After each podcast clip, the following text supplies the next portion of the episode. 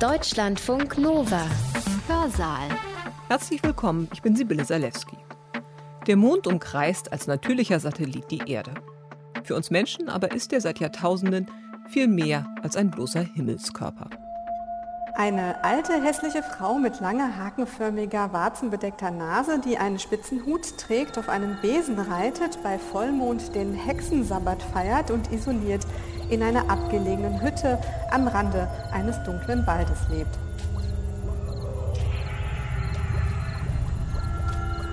Als Hexe diffamiert wurden schließlich jene Personen, die die Gemeinschaft loswerden wollte. In einer spektakulären Aktion an Halloween im Jahr 1968 verkleideten sich Anhängerinnen der Witch-Bewegung etwa als Hexen und belegten zunächst die Wall Street mit einem Fluch. Angeblich sank der Dow Jones-Index danach. Sie verfluchen die Wall Street oder brauen im Mondlicht geheimnisvolle Getränke zusammen.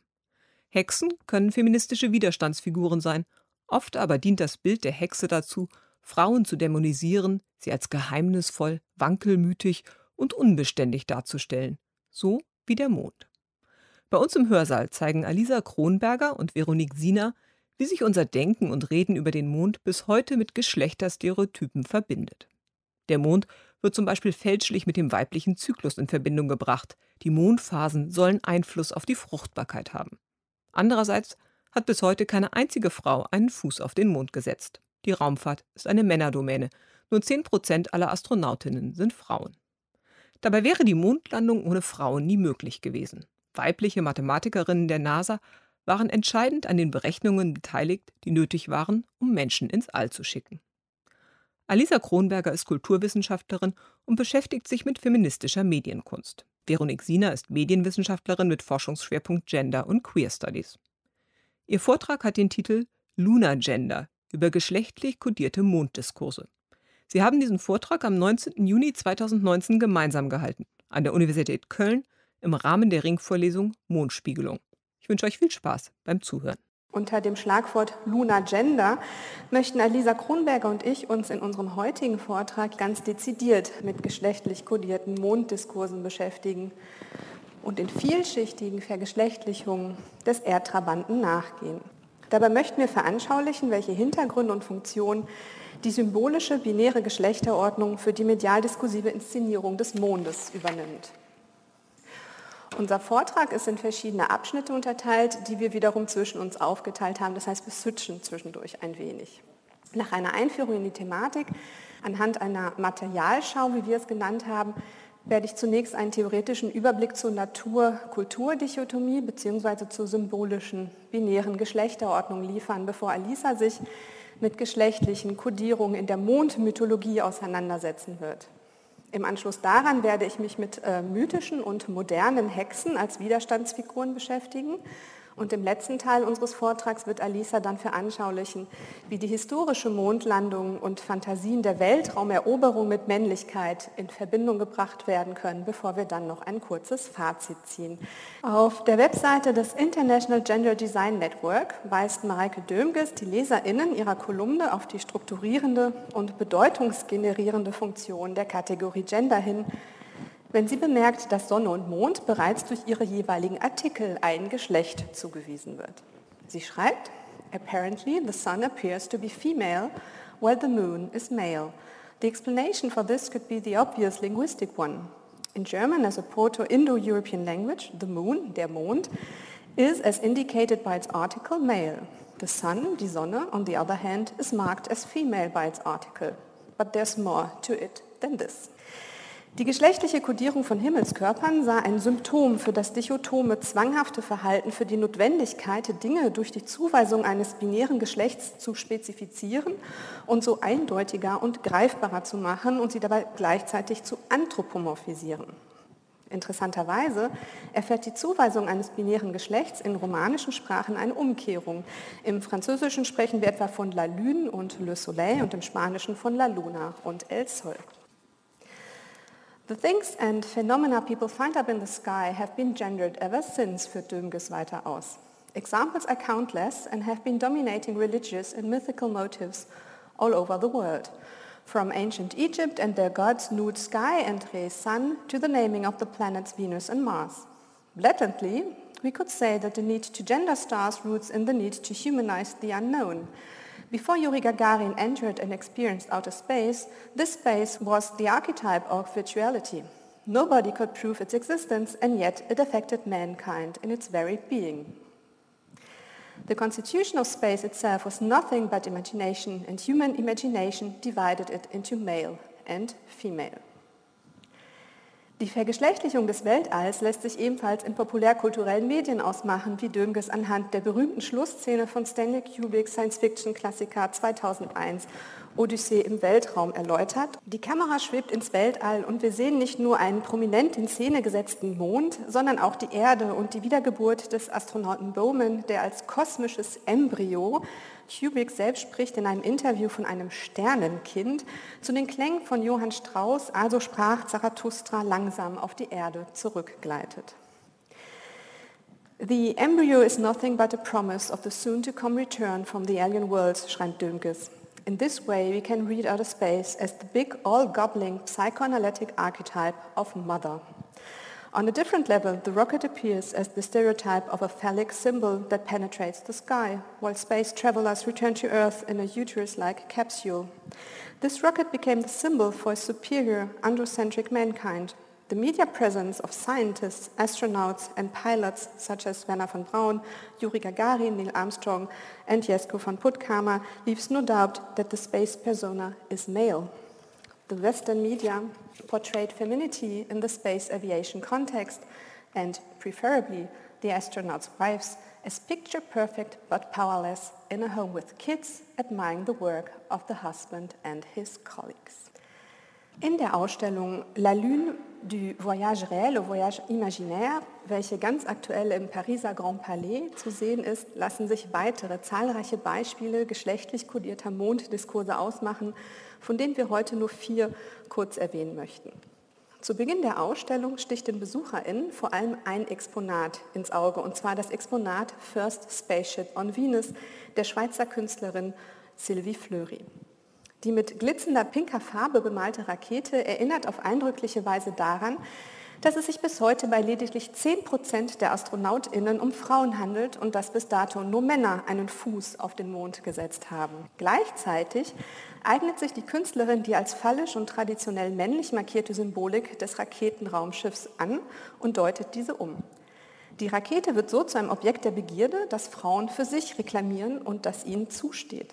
Bei Flurries First Spaceship on Venus handelt es sich also um eine Rakete von Frauen für Frauen, um ein Symbol der Hoffnung und Gleichberechtigung, welches Frauen Mobilität, Fortschritt und Entwicklung verspricht. Das zweite Exponat, auf das ich kurz eingehen möchte, ist Abraham Janssens in Constanza. Im 17. Jahrhundert gab es die weit verbreitete Vorstellung, dass Frauen von Natur aus untreu, wankelmütig, unbeständig und besonders stark von den verschiedenen Mondphasen beeinflusst seien. Dementsprechend zeigt Jansens Ölgemälde, welches um 1617 entstanden ist, eine junge weiße Frau mit entblößten Brüsten, die in ihrer rechten Hand einen sichelförmigen Mond hält, während ihre linke Hand den Schwanz eines Hummers greift. Der sich windende vorwärts und rückwärts bewegende Hummer ist hier als Symbol der Unentschlossenheit zu verstehen, während der sichelförmige Mond für Unbeständigkeit steht. Wir haben es hier also mit der Darstellung einer weiblichen Allegorie, mit der Repräsentation eines weiblichen Bildkörpers zu tun, welcher die Frau zu einem Sinnbild der Unbeständigkeit und Wankelmütigkeit stilisiert. In Scène de Sorcellerie veranschaulicht der italienische Maler Angelo Caroselli einen weiteren Bezugsrahmen zwischen Mond und Weiblichkeit, indem er die mythische Figur der Hexe in das Zentrum seiner künstlerischen Darstellung stellt. Wie ich später noch genauer ausführen werde, gilt die Hexe als Figuration einer mächtigen, widerständigen und damit potenziell gefährlichen Frau, die einen Großteil ihrer Zauberkräfte aus ihrer vermeintlichen Nähe zur Natur bezieht. So richten Hexen etwa ihre Zauber nach den Phasen des Mondes aus. Mit zunehmendem Mond wächst ihre Macht, mit abnehmendem Mond schwindet sie. Mit der kurzen Vorstellung ausgewählter Exponate der sehr empfehlenswerten Pariser La Lune-Ausstellung konnten wir hoffentlich das vielschichtige historische Ineinandergreifen von Gender- und Monddiskursen beispielhaft verdeutlichen. Dass es sich bei dieser Verzahnung sowohl um ein omnipräsentes als auch langlebiges zeitgenössisches Phänomen handelt, wird etwa durch eine Amazon-Schlagwort-Recherche schmerzlich bewusst. Gibt man hier beispielsweise die Begriffe Frauen und Mond in die Suchmaske ein, empfiehlt Amazon interessierten KäuferInnen den Frauen-Mond-Kalender 2019 Gesundheit, Schönheit, Wohlbefinden oder aber das Taschenbuch Roter Mond von der Kraft des weiblichen Zyklus.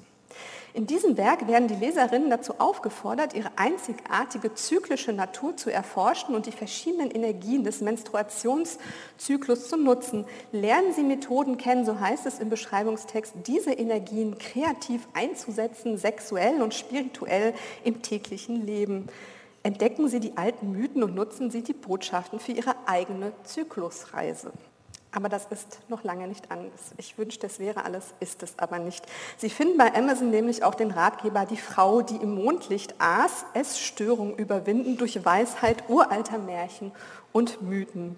Darüber hinaus empfiehlt Amazon das Buch Am Feuer der Mondfrauen, eine sinnlich-poetische Reise zu deiner, also meiner, also unserer weiblichen Essenz oder ins Herz der Weiblichkeit, Wandlung mit der Mondin und den Elementen. Hier erfahren interessierte Leserinnen, was wahre Weiblichkeit ist. Diese erschließt sich nämlich nur durch den Blick in unsere inneren Tiefen und die Rückbesinnung auf den Quell des Lebens. Laut Kurzbeschreibung führt das Buch durch die Dunkelheit der Unterwelt zur Urkraft des schöpferisch Weiblichen. In all diesen Beispielen wird eine authentische, wahre Form von Weiblichkeit propagiert, die über einen vermeintlich natürlichen Ursprung, einen essentiellen Kern verfügt.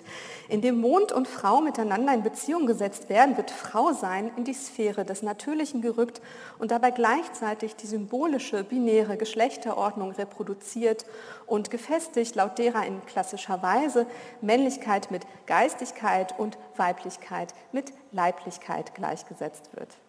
In ihrem grundlegenden Aufsatz Natur Kultur geht die Medienwissenschaftlerin und Gendertheoretikerin Astrid Däuber-Mankowski dieser stereotypen binären Geschlechtersymbolik nach und verdeutlicht in einem historisch-philosophischen Abriss die höchst problematische strukturelle Verschränkung von Natur und Kultur mit den Kategorien weiblich und männlich.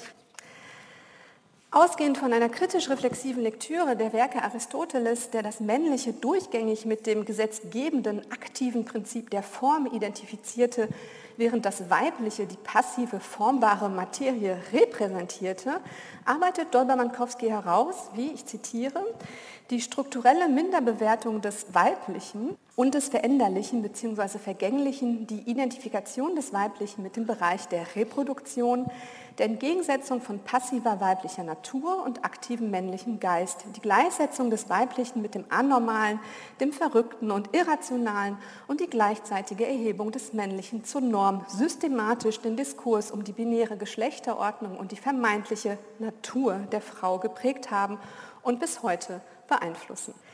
Die Kategorien männlich und weiblich, so zeigen Dolber-Mankowskis Ausführungen, sind nicht durch eine wie auch immer geartete biologische Notwendigkeit bestimmt, sondern sie sind ihrerseits eingebunden in einen komplexen historischen und kulturellen Kontext, den es nachzuspüren und aufzudecken gilt.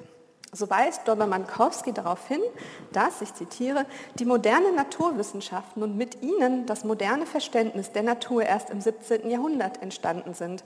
Doch knüpften diese, wie die Forschung der feministischen Wissenschaftsforschung zeigte, in der Verwendung sexueller Metaphern zur Benennung der Natur und in der Konnotation des Naturverständnisses mit den Kategorien männlich und weiblich an Vorstellungen und einen Wissensapparat an, der bis in die griechische Antike zurückreicht. Die komplizierte Überlagerung von Natur, Kultur und Geschlecht kommt besonders deutlich in der Metaphorik zum Ausdruck, in der Francis Bacon, der als Gründervater der modernen Naturwissenschaft gilt, die Gründung einer männlichen Wissenschaft einleitete. Dober-Mankowski schreibt, ich zitiere erneut, in den Fragmenten seines 1602, 1603 geschriebenen Werkes Temporis Partus Masculus, die männliche Geburt der Zeit, führt der Autor seinen fiktiven Sohn, den er zum männlichen Wissenschaftler ausbilden will, mit der Vision in die virile Wissenschaft ein, die Natur zur Sklavin der Wissenschaft zu machen.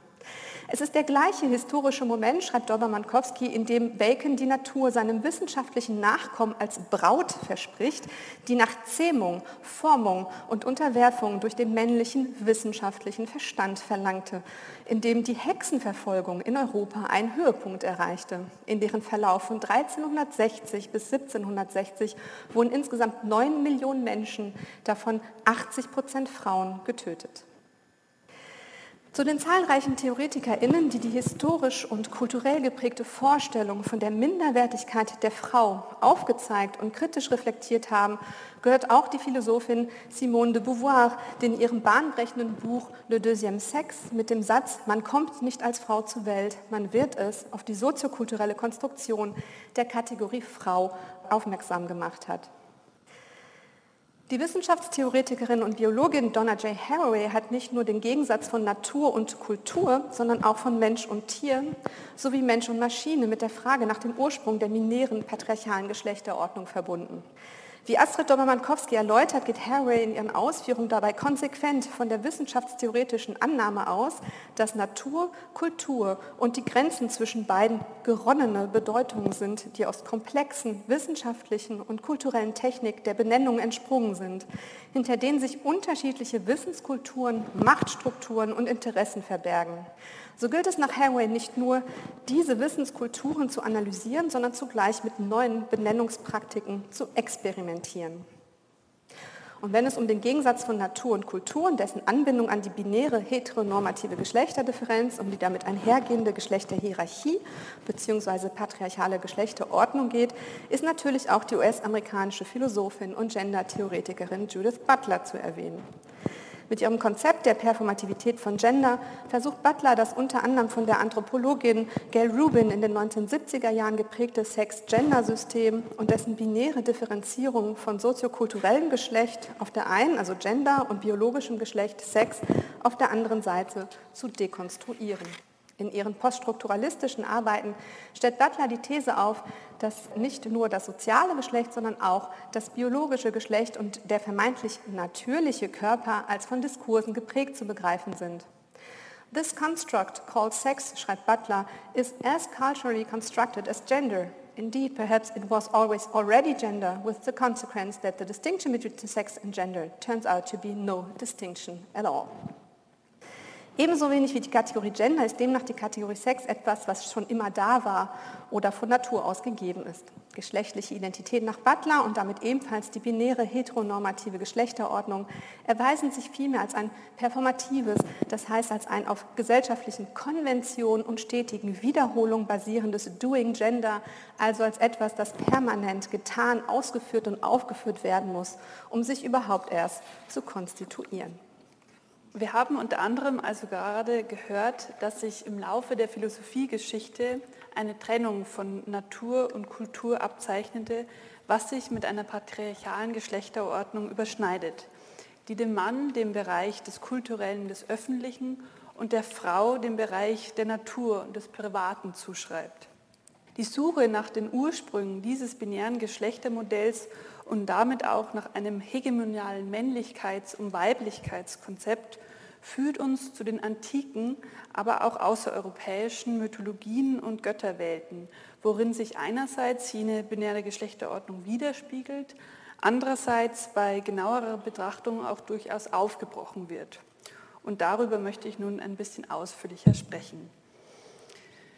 Unzählige Geschichten von Gottheiten und Heldinnen, von Herrschenden und Kriegerinnen, von Liebenden und Streitenden wurden in den unterschiedlichen Kulturen häufig an Gestirne gekoppelt. So waren die Sonne und der Mond seit Anbeginn der Menschheit Quellen von Mythen und Legenden und wurden dabei sehr häufig entgegengesetzt geschlechtlich gedacht. Die Sonne wurde häufig mit dem männlichen Prinzip in Verbindung gebracht und an männliche Repräsentationen gebunden, während der Mond mit dem weiblichen Prinzip, mit Darstellungen von mächtigen Göttinnen und zyklischen Naturkräften in Bezug gesetzt wurde.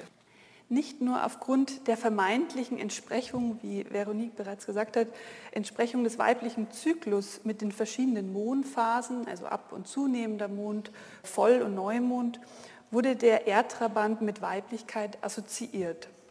Im kosmischen Zyklus des Mondes und damit in den unterschiedlichen Mondphasen zeigen sich die verschiedenen Wesensmerkmale der Mondgöttinnen unterschiedlicher Kulturen. Die ägyptische Mondgöttin Isis, die griechischen Göttinnen Selene und Hekate, die chinesische Göttin Chang'e, sie alle werden entweder als empfindsam, lebensspendend oder gefühlsvoll beschrieben oder aber auch als sehr launisch, zerstörerisch, dämonisch und hexenhaft. Diese stereotypisch weiblich konnotierten Wesenszüge der Mondgöttinnen finden auch Einzug in astrologische und tiefenpsychologische Interpretationen, in denen der Mond das weibliche Prinzip vertritt und damit Kategorien wie Mütterlichkeit, Häuslichkeit, Geborgenheit und Empfindsamkeit entspricht, die auch der Gefahr unterliegen, ins radikale Gegenteil verkehrt zu werden. Somit stehen diese stereotypisch weiblich konnotierten Eigenarten auch in einem psychologisch argumentierten Zusammenhang mit unseren innerlichen Licht- und Schattenseiten. Die Universalgöttin Isis der ägyptischen Mythologie, die ich bereits angesprochen habe, wurde als Mondgöttin bis in die christliche Zeit hinein verehrt. Im Zeichen des Mondes schwang sich Isis ab dem dritten Jahrhundert vor unserer Zeit zur ersten und bisher einzigen Universalgottheit der Geschichte auf. Sie, von der es hieß, dass sie als Mondgöttin mit fraulichem Schein sämtliche Religionen erleuchtete, segelte mit einem Himmelsboot, einer sogenannten Mondbarke, bis in die entferntesten Länder. Dieses gebogene Himmelsboot ist sichelförmig, wie der ab- oder zunehmende Mond und interessanterweise in vielen Mythologien zum Symbol aller Anfänge schlechthin avanciert. Dass der sichelförmige Mond mit dem Prinzip der Weiblichkeit in Verbindung gebracht wurde, klingt bei Isis bereits an. In Sanskrit, der indogermanischen Ursprache, die bis heute unsere sämtlichen europäischen Sprachen beeinflusst, nannte man die Mondsichel Arga. Wir finden das Wort Arga und seine Bedeutung beispielsweise im französischen Wort Arc für Bogen wieder, aber auch im Wort Arche für Boot oder Schiff oder im griechischen Begriff Arche, der den Anfang bezeichnet. Die Kultur der Sumerer haben uns zusammen mit der Keilschrift die ältesten entzifferbaren Texte hinterlassen. In den Texten der Sumerer erscheint der Sichelmond als Himmelsboot und Abbild der heiligen Vulva, der Liebesgöttin Astarte. Das Symbol der Astarte, eben diese jungfräuliche Mondsichel, wurde zum Sinnbild sexueller Begierden, sinnlicher Freuden und der Fruchtbarkeit, was heute noch in spirituell-esoterischen Kontexten eine Bedeutung findet. Der Mond scheint uns also mit nichts Geringerem zu verbinden als mit den Anfängen des Lebens überhaupt. Spätestens ab der Zeit Alexander des Großen, so circa um 320 vor Christus, wird Isis mit der griechischen Mondgöttin Selene gleichgesetzt, deren Symbol eben wieder diese Mondsichel ist. Das Symbol der Mondsichel in Verbindung mit Weiblichkeit reicht bis in die christliche Tradition. Im Neuen Testament wird an einer Stelle in der Johannesoffenbarung die Himmelserscheinung einer Frau, der heiligen Mutter Gottes, auf einer Mondsichel sitzend beschrieben. Während die apokalyptische Mondsichel-Madonna lediglich als Mutter Gottes verehrt wird, betete man im alten Ägypten die Mondgöttin Isis als Universalgöttin an, als die eine, welche alles ist und somit alle und alles in sich aufnimmt so wie auch der Mond kein Entweder-Oder-Schema zulässt, also er ist stets im Wandel begriffen, so ist auch die Darstellung der Isis stets unabgeschlossen. So finden sich teilweise, und das ist sehr interessant, auch androgyne Darstellungen der ägyptischen Mondgöttin, also sowie weibliche als auch männliche Merkmale aufweisend. Gerade die Vielfalt an Erscheinungen konnte wiederum am ehesten der Mond entsprechen, der über sein eigenes Erscheinungsbild hinaus zugleich Kenntnis vom Stand der Sonne vermittelt. Und hier kommt der Begriff Luna Gender ins Spiel, den Sie bereits in unserem Vortragstitel begegnet sind. Luna Chende wurde von der Trumbler-Nutzerin namens Miss Jackson in the Moon 2014, Miss Jackson in the Morning 2014 auf der Blogging-Plattform Trumbler veröffentlicht und definiert als, Zitat, a gender that one experiences in a sort of cycle or in a regular phases. A gender that it can be best described as dictated by the cycles of the moon. Genau dieses Prinzip der Unabgeschlossenheit, des Werdens und des Fluidens ist wiederum für astrologische, tiefenpsychologische und spirituelle Kontexte von großer Bedeutung. Der Mond kreist in gebundener Rotation um die Erde. Er nimmt auf, wandelt um und bringt Neues hervor.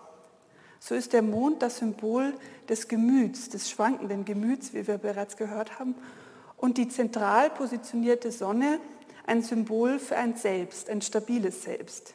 Hier spiegelt sich deutlich ein geschlechterbinäres Denken wider. Während die männlich konnotierte Sonne über das Selbst herrscht oder vielmehr dieses Selbst ist, ein Selbst, woraus das Schöpferische, das Geistige und das rationale Denken entspringt, ist der weiblich konnotierte Mond wechselhaften Gemütszuständen erlegen. Der Mond steht damit für Innerlichkeit und Empfänglichkeit und hat kein eigenes Licht, sondern reflektiert nur das der Sonne. Demgegenüber ist die Sonne die Quelle des Lichts und der Energie, während der Mond das Sonnenlicht passiv empfängt. Noch einmal möchte ich den Bogen zur ägyptischen Mondgöttin Isis spannen. Der römische Schriftsteller und Philosoph Lucius Apuleius schildert in seinem Roman Metamorphosen der ungefähr in der zweiten Hälfte des zweiten Jahrhunderts nach Christus entstanden ist, die Kraft und Herrlichkeit der allmächtigen Isis. In seinem Text erscheint sie als Mondgöttin, die sich in der ganzen Pracht des Vollmonds aus den Wellen des Meeres erhebt. So heißt es bei ihm, dass ihr Sternenmantel von blendender Schwärze, in dessen Mitte der Vollmond prangt, wie das Weltei sich über das ganze Firmament ausbreitet. Über der Mitte der Stirn trägt sie ein flaches Rund nach Art eines Spiegels oder vielmehr der Scheibe des Mondes. Das Nachleben der Mythologien bis in die Gegenwart lässt sich also in der Kunst, aber auch in der Literatur, im Theater, in der Musik und in der Philosophie, in der Psychologie und so weiter erkennen. Auch populäre Medien zehren von den mythischen Geschichten und berufen sich auf deren Sinn- und Symbolsysteme. Die Geschlechterkonzepte und Geschlechterbilder dieser Mythologien werden aufgegriffen und durchexerziert, aber auch durchaus gegeneinander ausgespielt. Und dazu werden wir noch jetzt weitere Beispiele heranziehen. Beginnen möchten wir mit der Figur der Hexe. Genauer gesagt möchten wir im Folgenden einen Blick sowohl auf die mythische, historische wie auch zeitgenössische Figur der Hexe werfen, deren Macht und Zauberkräfte, wie wir heute bereits gehört haben, traditionell eng mit dem Mond in Verbindung gebracht werden. Eine alte, hässliche Frau mit langer, hakenförmiger, warzenbedeckter Nase, die einen spitzen Hut trägt, auf einem Besen reitet, bei Vollmond den Hexensabbat feiert und isoliert in einer abgelegenen Hütte am Rande eines dunklen Waldes lebt. Das mag wohl das populärstereotype Bild einer Hexe sein, welches wir auch heute noch vor Augen haben und das durch unzählige künstlerisch-mediale Darstellungen wie etwa Disneys böser Hexe aus Snow White bis heute nicht an Gültigkeit verloren hat. Wie Adam Anschik und Joanna Malita Kroll in ihrem sehr lesenswerten Artikel Women of Power, The Image of the Witch and Feminist Movements in Poland herausarbeiten, werden Hexen als Personifizierung des anderen in unserer westlich-christlichen Kultur als Bedrohung der patriarchalen Ordnung wahrgenommen, stereotypisiert, gewaltsam ausgeschlossen und vorwiegend negativ dargestellt. A witch remains something bad, schreiben die beiden AutorInnen. An apparent female image referring to culturally undesirable practices like magic, attitudes, maliciousness and or physical traits, ugliness. Daher verwundert es auch nicht, dass in einem von zwei Dominikanermönchen im Jahr 1487 veröffentlichten Traktat, das in zahlreichen Hexenprozessen herangezogen wurde und den vielsagenden Titel Der Hexenhammer trägt, folgender Satz zu lesen ist. Wenn der Weiber Zeiten nicht wären, auch zu schweigen von den Hexen, würde die Welt noch von unzähligen Gefahren frei bleiben. In der Tat wurden vor allem im 16. und 17. Jahrhundert mehrheitlich Frauen wegen dem Vorwurf der Hexerei hingerichtet. Ledige Frauen und Witwen waren besonders betroffen. Manche wurden auch der Hexerei bezichtigt, wenn sie selbst ein Verbrechen anzeigen wollten, so die Schweizer Journalistin Mona Chollet. In ihrem Artikel Hexen gegen den Kapitalismus weist Chollet unter anderem auf den Fall von Perron Gogillon hin, die 1679 nur knapp der Vergewaltigung durch vier betrunkene Soldaten entkam. Die Meldung des Vorfalls führte am Ende dazu, dass sie wegen ihres vermeintlich schlechten Rufs als Hexe verbrannt wurde. Und auch im Falle von Anna Göldis, bei der es sich laut Chollet wahrscheinlich um Europas letzte Hexe handelt, die 1782 im Schweizer Kanton Glarus enthauptet wurde, fand man Hinweise auf eine Anklage wegen sexueller Belästigung gegen ihren Arbeitgeber, einen Arzt. Deshalb ist es heute besonders zynisch, wie Chollet bemerkt, wenn Kritiker die MeToo-Bewegung als Hexenjagd bezeichnen. Im Kontext des Second Wave Feminism, also der zweiten Welle der Frauenbewegung in den 1960er und 70er Jahren, wurde das negative Stereotyp einer bösartigen, unchristlichen Frau mit gefährlichen, zerstörerischen Kräften neu interpretiert, revidiert und in das positive Bild einer selbstständigen, sexuell befreiten Frau, meist einer Hebamme oder Kräuterheilerin, umgewandelt, die wegen der Überschreitung patriarchaler Normen verfolgt und hingerichtet wurde. Die Hexe wurde so von einer Verfolgten zu einer widerständigen Figur.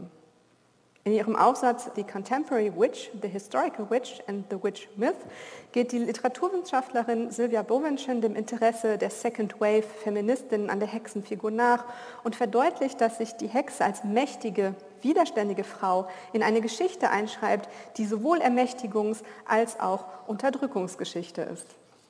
In diesem Sinne, so konstatieren die beiden Kuratorinnen Katharina Brandl und Daniela Brugger in ihrer Einleitung zu dem Ausstellungskatalog Magic Circle, handelt es sich bei Hexen aus feministischer Perspektive nicht um Personen, die zwingend Magie oder Zauberei praktizieren, sondern vielmehr um Individuen und Kollektive, denen der Titel Hexe als Fremdbezeichnung und Diffamierung angeheftet wurde, sowie um Subjekte, die sich den Titel affirmativ aneignen.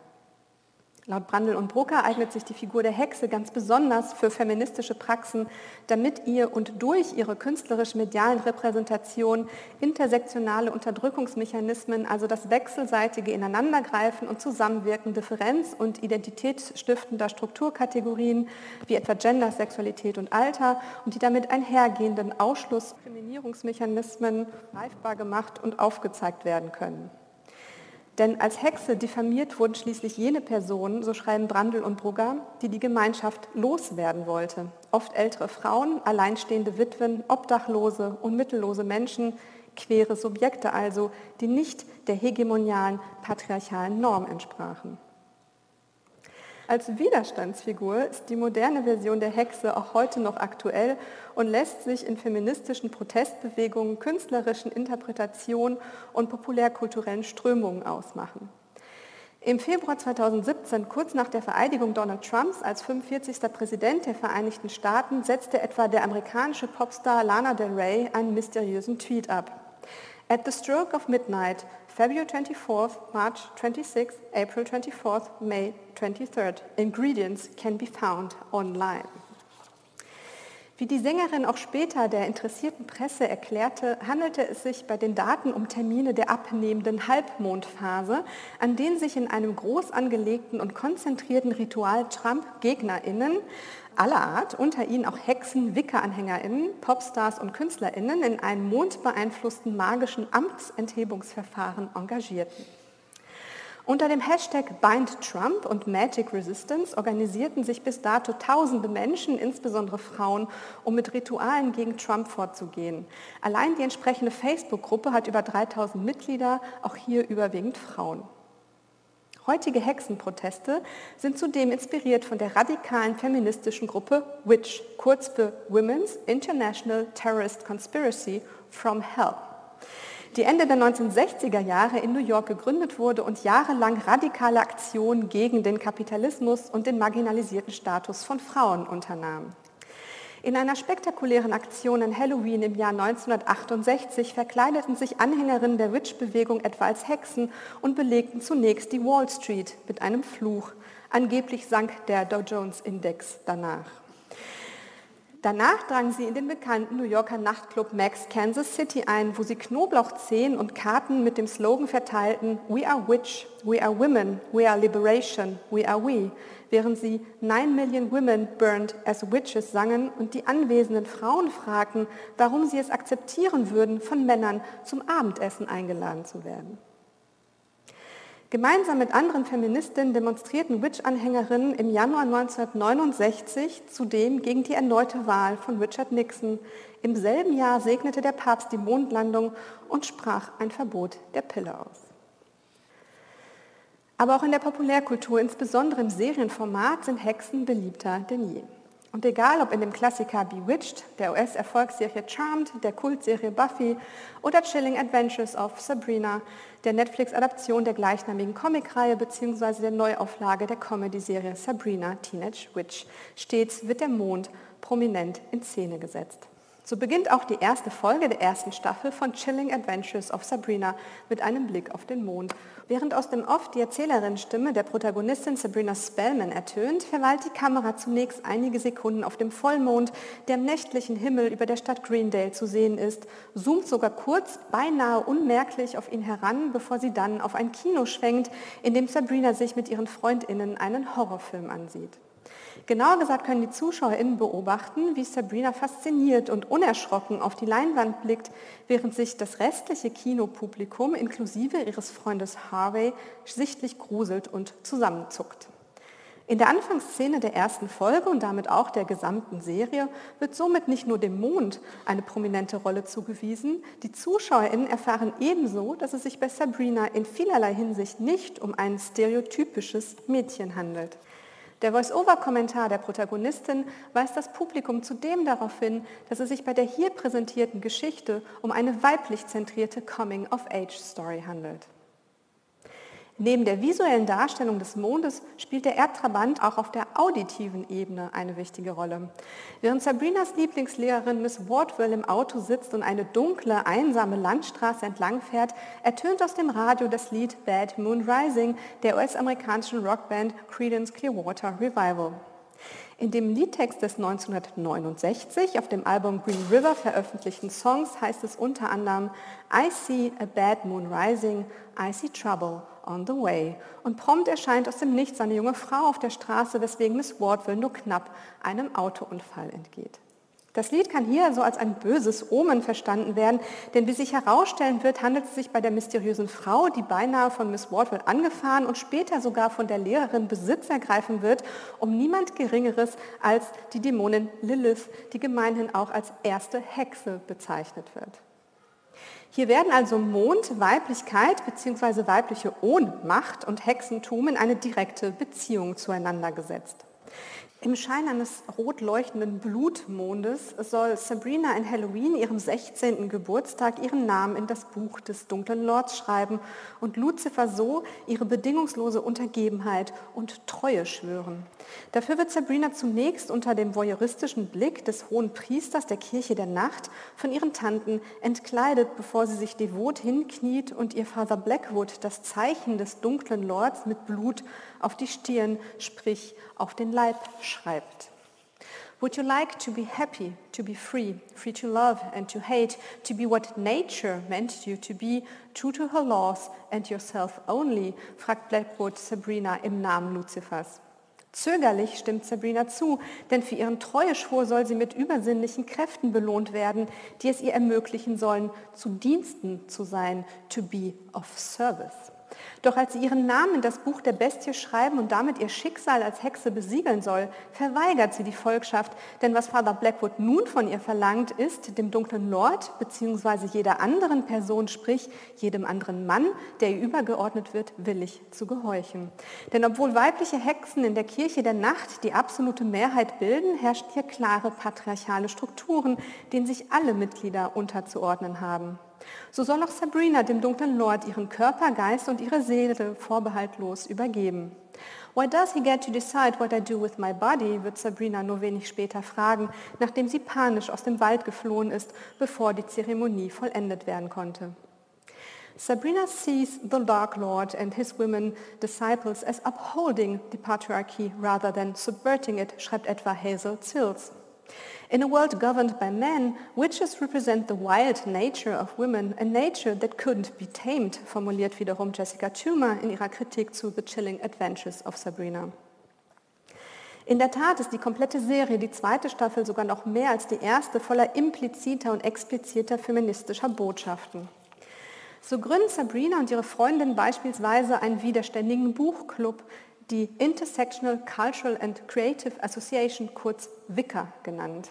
Und trotz diverser Differenzen und zunehmender Konkurrenz untereinander schließen sich die weiblichen Hexen von Greendale am Ende zusammen, um das Patriarchat, repräsentiert durch Father Blackwood und den dunklen Lord, zu stürzen. Die Entwicklung von der unterdrückten zur widerständigen Hexenfigur ist also auch in The Chilling Adventures of Sabrina zu beobachten. Problematisch bleibt jedoch, dass Frauen im Allgemeinen sowie Hexen im Speziellen auch hier explizit mit der Sphäre des Natürlichen in Verbindung gebracht werden. Eine Verbindung, die durch die mediale Inszenierung des Erdtrabanten sowie der Protagonistin auch auf der visuellen Ebene der Serie immer wieder unterstrichen wird. So mag es kein Zufall sein, dass Sabrinas Haare, die im Verlauf der Serie von aschblond zu einem auffälligen Platinblond wechseln, den Schein des Mondes kontinuierlich zu reflektieren scheinen. Wir haben es hier also mit einer regelrechten Mondspiegelung zu tun. Die patriarchale Ordnung mag im Rahmen der Serie also hinterfragt und unterlaufen werden, die binäre Geschlechterordnung jedoch nicht. Und trotz verschiedener querer, nonkonformer Nebenfiguren, die stellvertretend für zahlreiche historisch marginalisierte Subjektpositionen stehen, wie etwa Sabrinas Transgender Schulfreund Theo oder ihre schwarze beste Freundin Ross, bildet auch in dieser Serie das Schicksal weißer, heterosexueller Hexen den Fokus der Erzählung.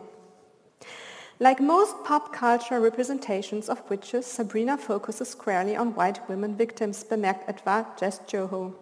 In the process, it totally erases the countless other victims who were slaves and other people of color with foreign religions that were demonized as witchcraft by white colonizing Christians. Von Sabrina und der zeitgenössischen Repräsentation der Hexenfigur beziehungsweise auch der Hexe als Widerstandsfigur kommen wir jetzt zu raumfahrthistorischen und raumfahrtpolitischen Beispielen aber auch Beispielen aus dem Kontext der Mondverschwörungstheorien. Und ich möchte versuchen, Ihnen nahezulegen, inwiefern hier die erste Mondlandung, aber auch allgemeinen Fantasien der Weltraumeroberung mit weißer hegemonialer Männlichkeit in Verbindung gebracht werden können. Sie sehen hier die Gedenkplatte, welche die Astronauten der ersten Mondlandung im Juli 1969 auf dem Mond aufstellten. Darauf steht übersetzt, hier setzten Männer vom Planeten Erde erstmals einen Fuß auf den Mond.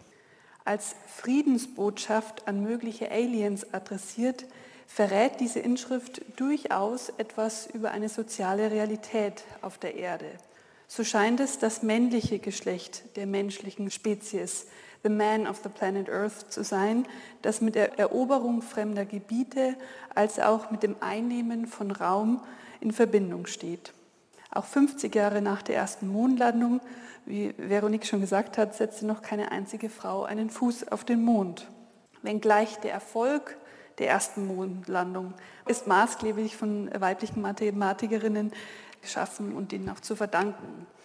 Die sogenannten Rocket Girls waren seit den 1940er Jahren die zentralen mathematischen Drahtzieherinnen der NASA und schossen die Männer 1969 im wahrsten Sinne des Wortes auf den Mond. Diese Computeresses, wie sie genannt wurden, sie selbst bevorzugten jedoch die Bezeichnung Sisterhood, leisteten als weibliche Computer seit den ersten Tagen der US-amerikanischen Luft- und Raumfahrt unabdingbare und hochkomplexe, aber auch zeitaufwendige mathematische Berechnungen. Beispielsweise die Berechnung von Flugbahnen, von Windwiderständen oder von Wiedereintrittswinkeln.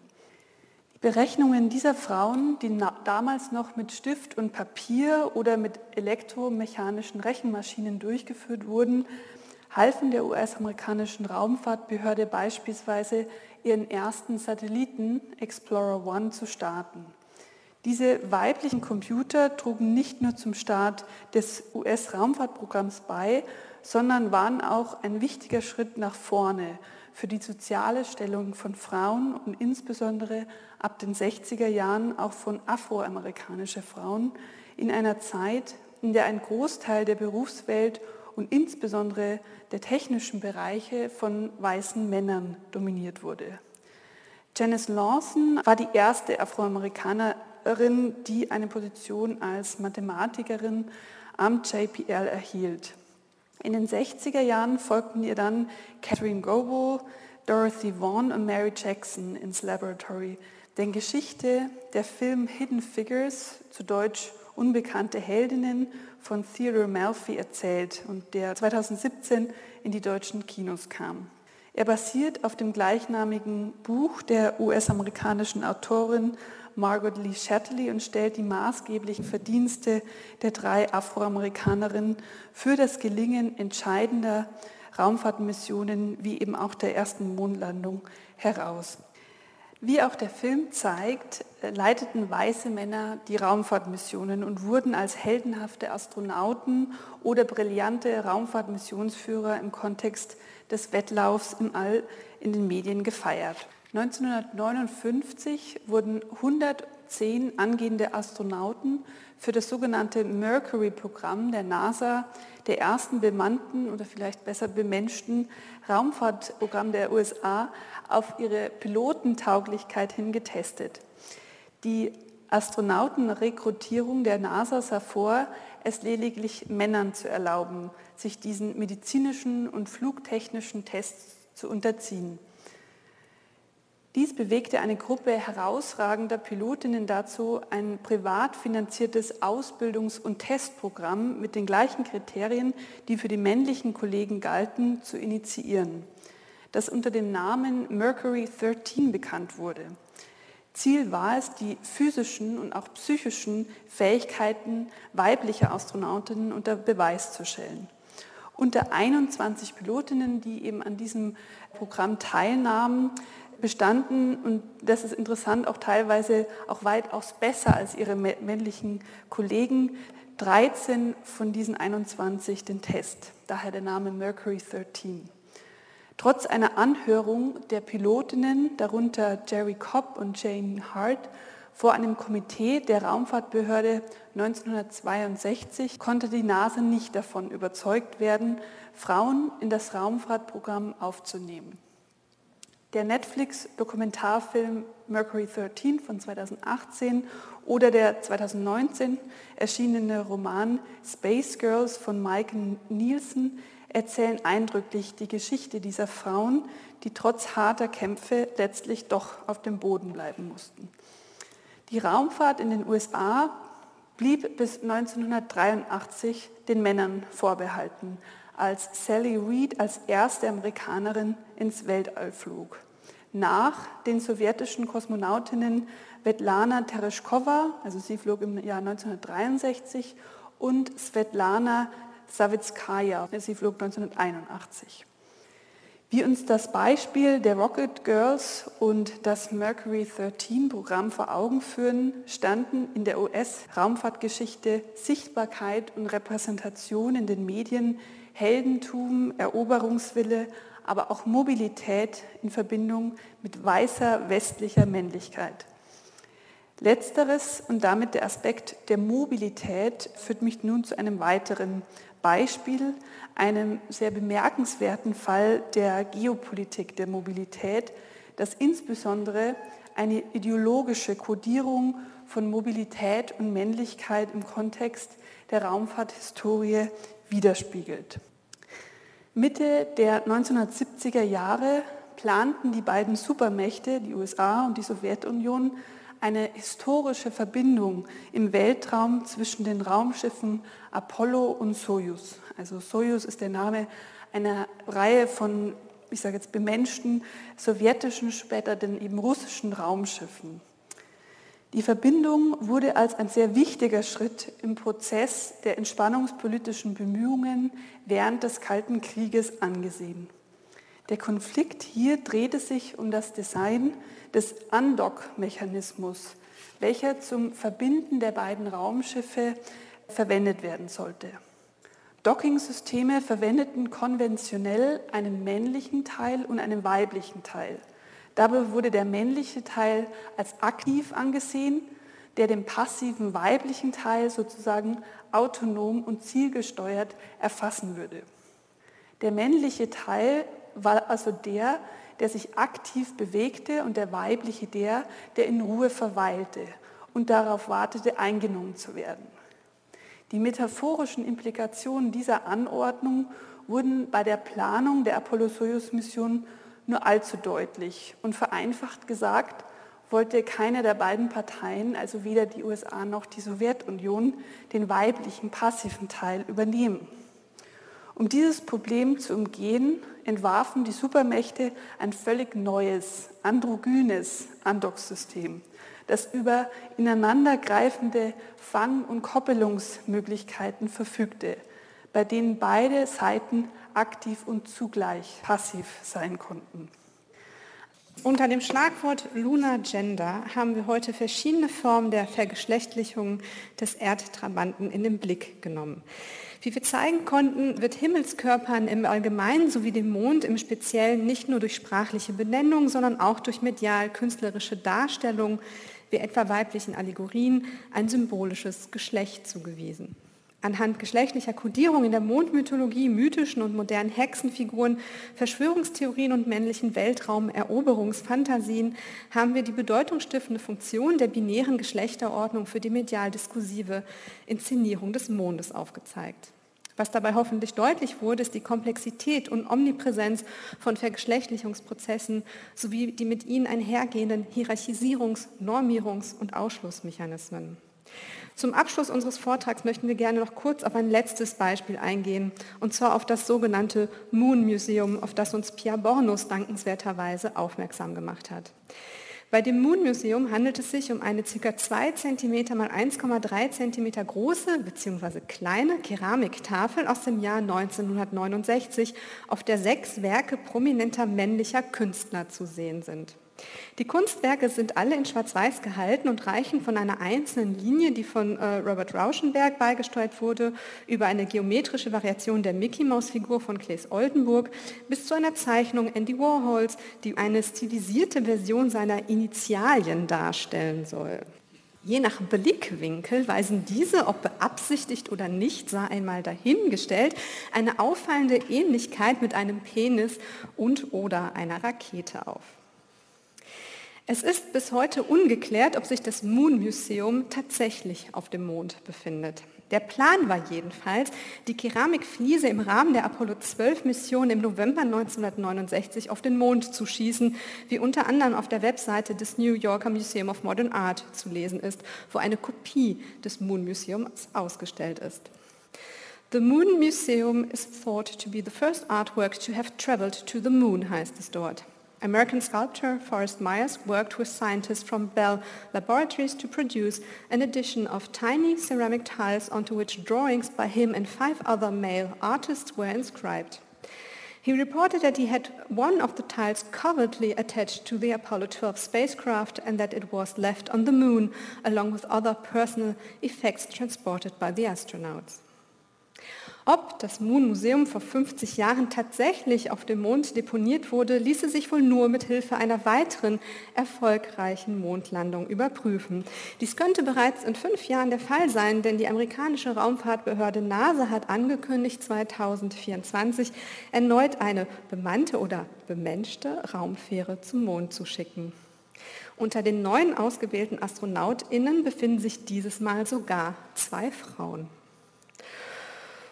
Und wie diesem Tweet der feministischen Autorin Margarete Stokowski entnommen werden kann, könnte es 2024 in der Tat eine Astronautin sein, die als erste aus der bemannten Mondlandefähre steigt und als First Woman einen Fuß auf den Mond setzt, dabei einen großen Schritt für die Menschheit macht und zugleich der Gleichberechtigung zu einem gigantischen längst überfälligen Sprung verhilft.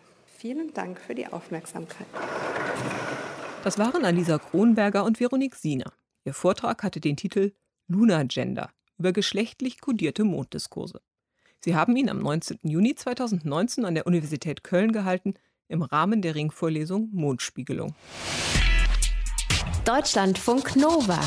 Hörsaal. Samstag und Sonntag um 18 Uhr. Mehr auf deutschlandfunknova.de.